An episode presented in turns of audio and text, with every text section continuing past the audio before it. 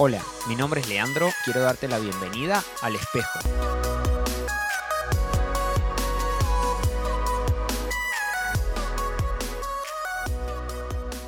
Hola, ¿cómo estás? Bienvenido. Es un placer poder compartir con vos otra semana. Hablábamos en el episodio pasado acerca de pertenecer y esto de formar parte de un grupo. Mencionábamos acerca que Dios quería hacernos parte de su familia y que tocaba con nosotros el creer en Jesús porque hay una promesa en la Biblia que dice que si creemos en Jesús tenemos el derecho de ser hijos de Dios. Y mencionamos acerca de que no solamente formamos parte de la familia, sino que somos su cuerpo, somos el cuerpo de Jesús. Jesús es la cabeza, nosotros el cuerpo. Y hablábamos acerca de cuidar el cuerpo, edificar el cuerpo y comprometerse con el cuerpo.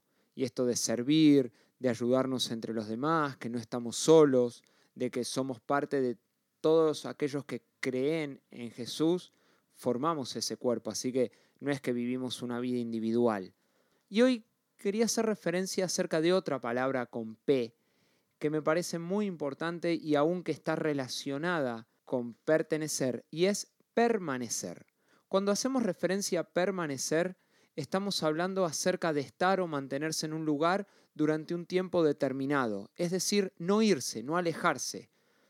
Permanecer implica persistir, seguir adelante, aunque las cosas no se vean tan lindas como las esperaba, porque Dios me prometió estar conmigo, darme fuerzas, dirección, pero nunca dijo que sería fácil. Y vos sabés que Jesús habla acerca de permanecer. Y se tomó bastante tiempo para hablar, porque en Juan 15 vemos sus palabras hablando a sus discípulos en parte de lo que fue la última cena y dice, yo soy la vid verdadera y mi padre es el labrador. Él corta de mí toda rama que no produce fruto y poda las ramas que sí dan fruto para que den aún más. Ustedes ya han sido podados y purificados por el mensaje que les di. Permanezcan en mí y yo permaneceré en ustedes pues una rama no puede producir fruto si la cortan de la vid, y ustedes tampoco pueden ser fructíferos a menos que permanezcan en mí. Ciertamente yo soy la vid, ustedes son las ramas. Los que permanecen en mí y yo en ellos producirán mucho fruto, porque separados de mí no pueden hacer nada. El que no permanece en mí es desechado como rama inútil y se seca. Todas esas ramas se juntan en un montón para ser quemadas en el fuego. Si ustedes permanecen en mí y mis palabras permanecen en ustedes, pueden pedir lo que quieran y les será concedido. Déjame hacerte esta aclaración. Cuando leemos la Biblia, hay un factor de la lingüística, o sea, del mensaje de la lengua, que se conoce como la repetición.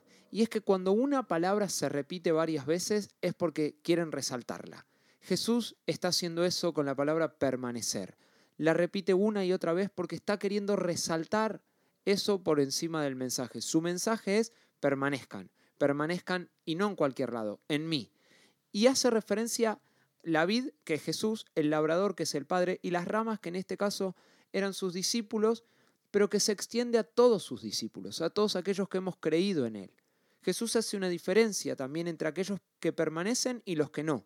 Y quiero tomarme unos segundos en esto, porque estos que permanecen son ramas que en algún momento estuvieron, formaron parte, que parecían ser, pero que no lo eran.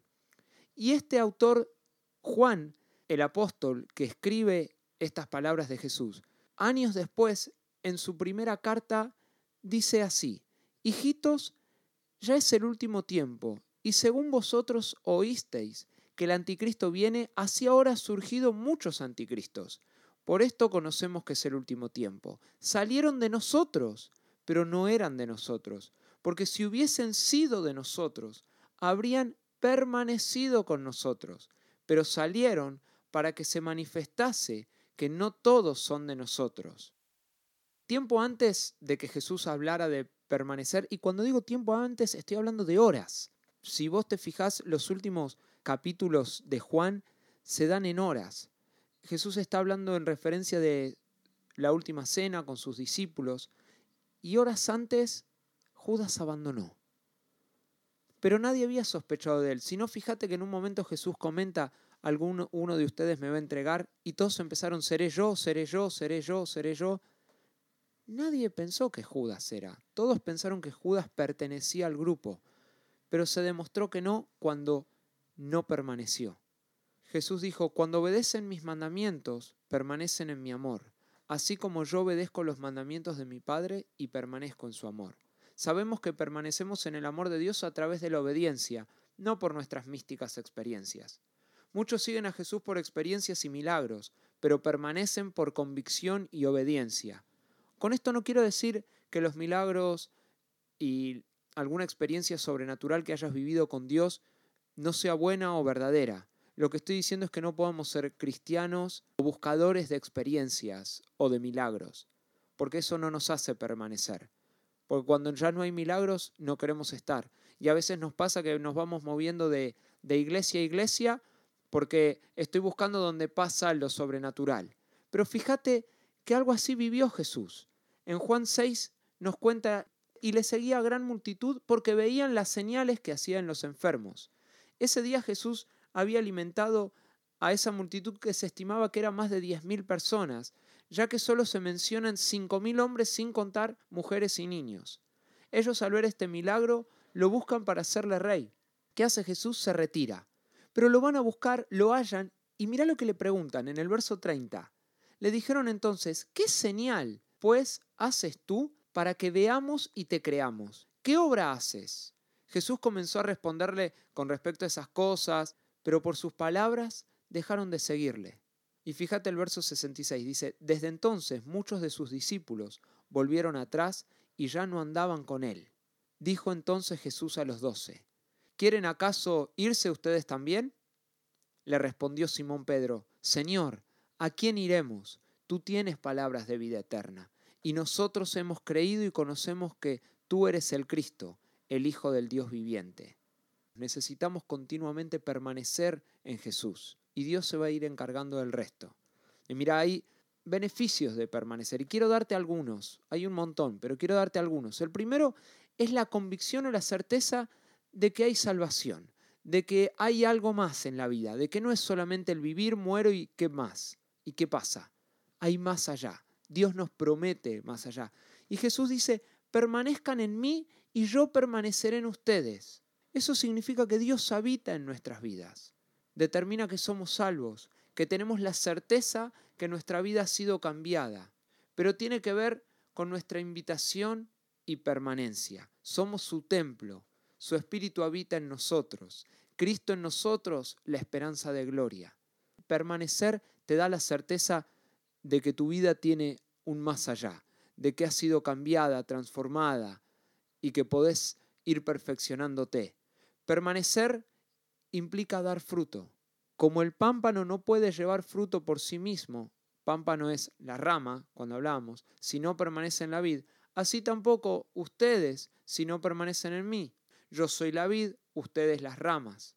El que permanece en mí y yo en él, éste lleva mucho fruto, porque separados de mí nada pueden hacer. ¿Viste cuando a veces crees que tu vida está vacía, que no estás dando nada, no estás generando nada? Es como para ver estoy conectado con Jesús, estoy permaneciendo en Él, porque cuando permanecemos en Él damos fruto. Las personas son ayudadas, se sienten bien, nosotros podemos ayudar a otros. Permanecer también implica oraciones contestadas. Dice, si permanecen en mí y mis palabras permanecen en ustedes, pidan todo lo que quieran y les será hecho. Permanecer en Jesús implica conocer a Jesús escuchar sus palabras, obedecerlas. Eso implica que cuando nosotros oramos, pedimos, estamos pidiendo conforme a lo que Jesús le agrada y seguro que va a ser respondido. Mira otro beneficio. También me habla de firmeza, porque Lucas redacta unas palabras de Jesús donde dice, todo aquel que viene a mí y oye mis palabras y las hace, es decir, las obedece, y hablamos de que el que obedece las palabras permanece, Jesús dijo, es semejante al hombre que edifica una casa y puso el fundamento sobre la roca. Y cuando vino una inundación, el río dio con fuerza contra la casa, pero no la pudo mover, porque estaba fundada sobre la roca. Pero el que oye mis palabras y no las hace, es semejante a un hombre que edificó su casa sobre la tierra, sin fundamento, contra la cual el río dio con fuerza, vinieron las lluvias, las inundaciones, y se cayó. Y fue grande la ruina de aquella casa. Fíjate que el permanecer implica no que no vamos a tener momentos difíciles. Acá hablamos de inundaciones, de lluvias, de un río que da con fuerza, pero sí de mantenernos firmes ante esas situaciones. Podés estar viviendo enfermedades, dolores, tristezas, situaciones difíciles, no sé cuál es. El mantenerte firme está en permanecer en Jesús, porque Él es la roca, escuchar sus palabras y obedecerlas. Y otro beneficio de permanecer es la libertad, discípulos libres. Juan dice unos capítulos antes, en el capítulo 8, verso 31 y 32, dijo entonces Jesús a los judíos que habían creído en él, si ustedes permanecen en mi palabra, serán verdaderamente mis discípulos y conocerán la verdad y la verdad los hará libres. Conocer a Jesús nos hace pertenecer a su familia, pero permanecer en sus palabras, escuchar sus palabras y obedecerlas, permanecer en Él, nos hace verdaderamente sus discípulos, nos permite conocer la verdad y nos hace libres. Es decir, el permanecer me lleva a la libertad. Y habíamos hablado de la libertad en los primeros episodios, te invito a que quizás los escuches si no lo hiciste. Fíjate qué bueno que es para nosotros permanecer. Y quiero invitarte a que en esta semana, ante cualquier circunstancia, puedas permanecer, agarrarte de Jesús, porque ahí vas a tener certeza de que tu vida vale más, de que hay una salvación, de que podés dar fruto, de que tus oraciones van a ser contestadas, podés vivir firme ante cualquier circunstancia y en libertad. Que tengas una hermosa semana, Dios te bendice.